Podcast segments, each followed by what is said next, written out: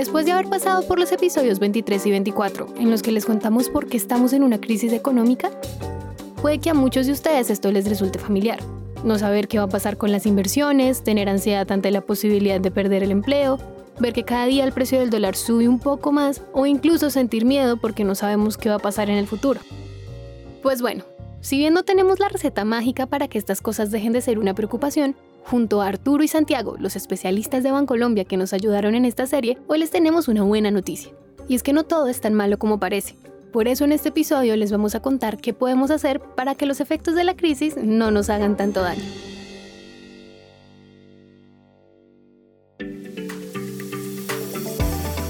Esto es Economía de a pie, un podcast de Bancolombia.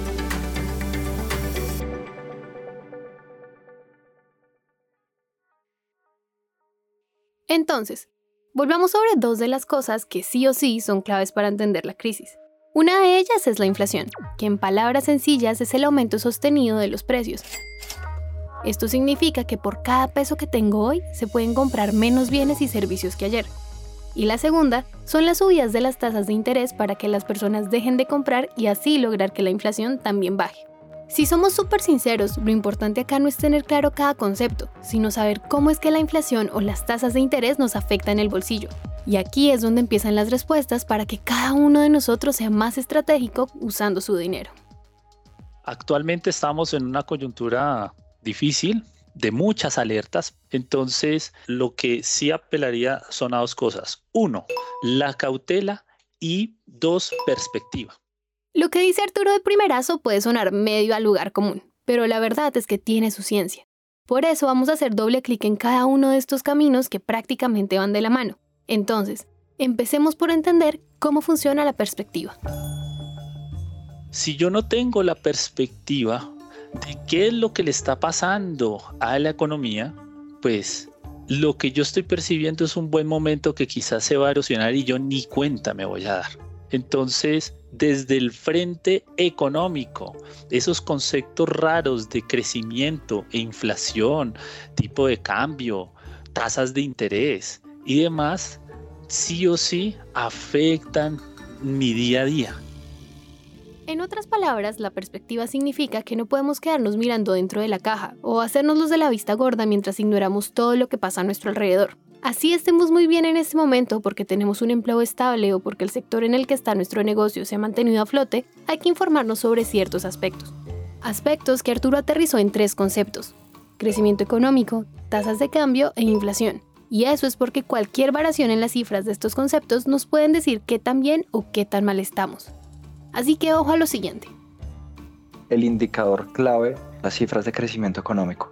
Cuando esa cifra está creciendo más que un 3.5% o más que un 3%, eh, es porque estamos en un momento todavía bueno.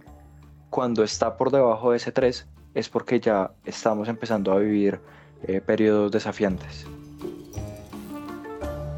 Por otro lado, las tasas de cambio tienen una relación directa con el dólar. Entonces... Si yo tengo una tasa de cambio muy alta y yo soy un comerciante que de alguna manera exporta, pues chévere, voy bien, porque estoy teniendo una ganancia solamente por el tipo de cambio. Pero si yo soy importador, pues el efecto es negativo. El efecto es negativo porque las empresas o personas que importan tienen que pagar más por los productos que quieren ingresar al país. Y por obvias razones, los consumidores también sufrimos las consecuencias de las importaciones más costosas. Y hablando de consumidores que pagan más, pues... Si empezamos a ver registros de inflación altos, lo que no puede esperar es, si yo tengo una deuda que es de tasa variable, el costo de esa deuda va a empezar a subir. O si me voy a endeudar para comprar carro o cualquier cosa, el costo de esa deuda va a subir más adelante porque la inflación está por fuera, por encima de esos registros deseables. O si está por debajo de 2%, lo que va a pasar es que el Banco de la República va a empezar a bajar tasas de interés. Lo que dice Santiago puede sonar un poco complejo porque se combinan varios elementos. Es la inflación afectando no solo productos de la canasta familiar, sino también cosas como los créditos. No se trata de que ahora por miedo jamás volvamos a comprar algo. Lo que pasa es que toca hacerlo con moderación porque si los tiempos empeoran, el más afectado será nuestro bolsillo. Otra forma de llamar esa actitud que sí o sí debemos mantener en tiempos de crisis la tiene Arturo. Lo que más uno hace es un llamado a la cautela, al juicio, y es cuidar los pesos, cuidar lo que tiene cada uno en el bolsillo. De alguna forma esto quiere decir que debemos ser muy inteligentes usando nuestro dinero. Por ejemplo, si ustedes tienen dinero ahorrado pero lo tienen debajo del colchón, pues como hay inflación, cada día que pasa ese dinero ahí guardado está perdiendo poder adquisitivo. Entonces es momento de hacer algo diferente. Y esos pesitos pues los voy a cuidar en algún instrumento que me esté dando un buen rendimiento. Un rendimiento que, me, me, lo custodie y me guarde esos pesitos, ya sea en los CDTs, ya sea en instrumentos de términos a fijos o cualquiera de esos instrumentos. Y aquí una cuña. Que si quieren saber cómo funcionan estos instrumentos de inversión, pueden ir a escuchar nuestro episodio 12. Ahora, si somos sinceros, invertir en estos momentos es algo que no todas las personas pueden hacer. Pero la buena noticia es que hay algo que funciona mucho en eso de ser cautelosos, y se trata de no hay que gastar como ganamos. Me dieron un aumento, entonces esos ingresos extra del aumento una porción la puedo utilizar para gastármela en darme gustos o lo que sea o lo que estoy necesitando, pero una porción importante ahorrarla para prepararme si ocurre eh, una situación desafiante, estar preparado para poderla enfrentar y que no me duela tanto ni a mí ni a mi familia. Eh, entonces, yo diría que una de las claves es esa mentalidad como de, de largo plazo. En los momentos buenos, no hay que suponer que todo va a seguir bien porque la historia nos dice que eso nunca pasa, que hay ciclos y hay momentos en donde el trabajo va bien, en donde cambiamos de puesto y mejoramos nuestros ingresos y volvemos a cambiar y mejoramos nuestros ingresos, pero después llegan otros momentos en donde las cosas empiezan a irse un poquito más complicadas y de golpe nos podemos quedar sin trabajo y si en los momentos buenos no aprovechamos para ahorrar un poco, para tener unos recursos allí guardados, cuando lleguen los momentos malos no vamos a poder eh, reaccionar con lo que tenemos disponible y ahí el impacto va a ser más fuerte. Hasta aquí yo sé que pareciera que la perspectiva y la cautela son dos cosas diferentes y que funcionan de manera separada, pero la verdad es que no, porque cuando se combinan aparecen oportunidades, y esa combinación puede resultarnos de gran ayuda, sobre todo cuando pareciera que las cosas van de mal en peor.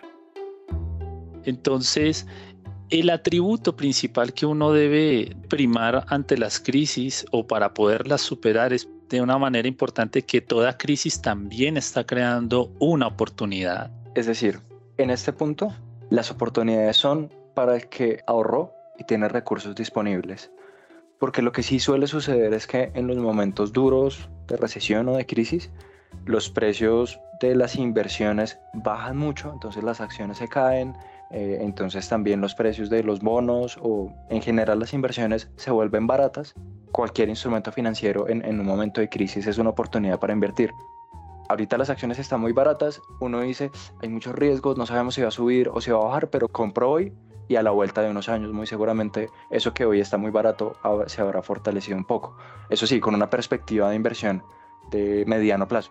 Entonces, el que tiene recursos tiene la oportunidad de que van a ser momentos donde eh, puede invertir barato.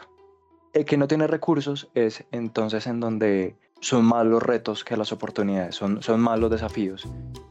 Y ya que no hay disponible para ahorrar, pues al menos hacer gestión en lo no monetario, que es capacitarse, porque siempre, siempre van a aparecer oportunidades de un, para un mejor empleo. Y lo otro es como aguantarse el impulso de, consumir lo que no sea tan necesario. Entonces, 2023, si uno no tiene recursos ahorrados, no es un año para gastarse mucha plata viajando o para comprar el nuevo televisor de último modelo o para cambiar de carro o para cambiar de moto. No, no es el mejor año para eso, es, es un año para ser cauteloso. Y que la preocupación es buena, es, bueno porque si uno no se preocupa por lo que puede pasar el próximo año, no se prepara o, no, no tiene en cuenta esas cosas. Después de esto es normal sentir preocupación, incluso angustia y miedo. Pero el lado bueno de estos sentimientos, entre comillas negativos, es que desde ya nos están pidiendo que empecemos a prepararnos para el 2023.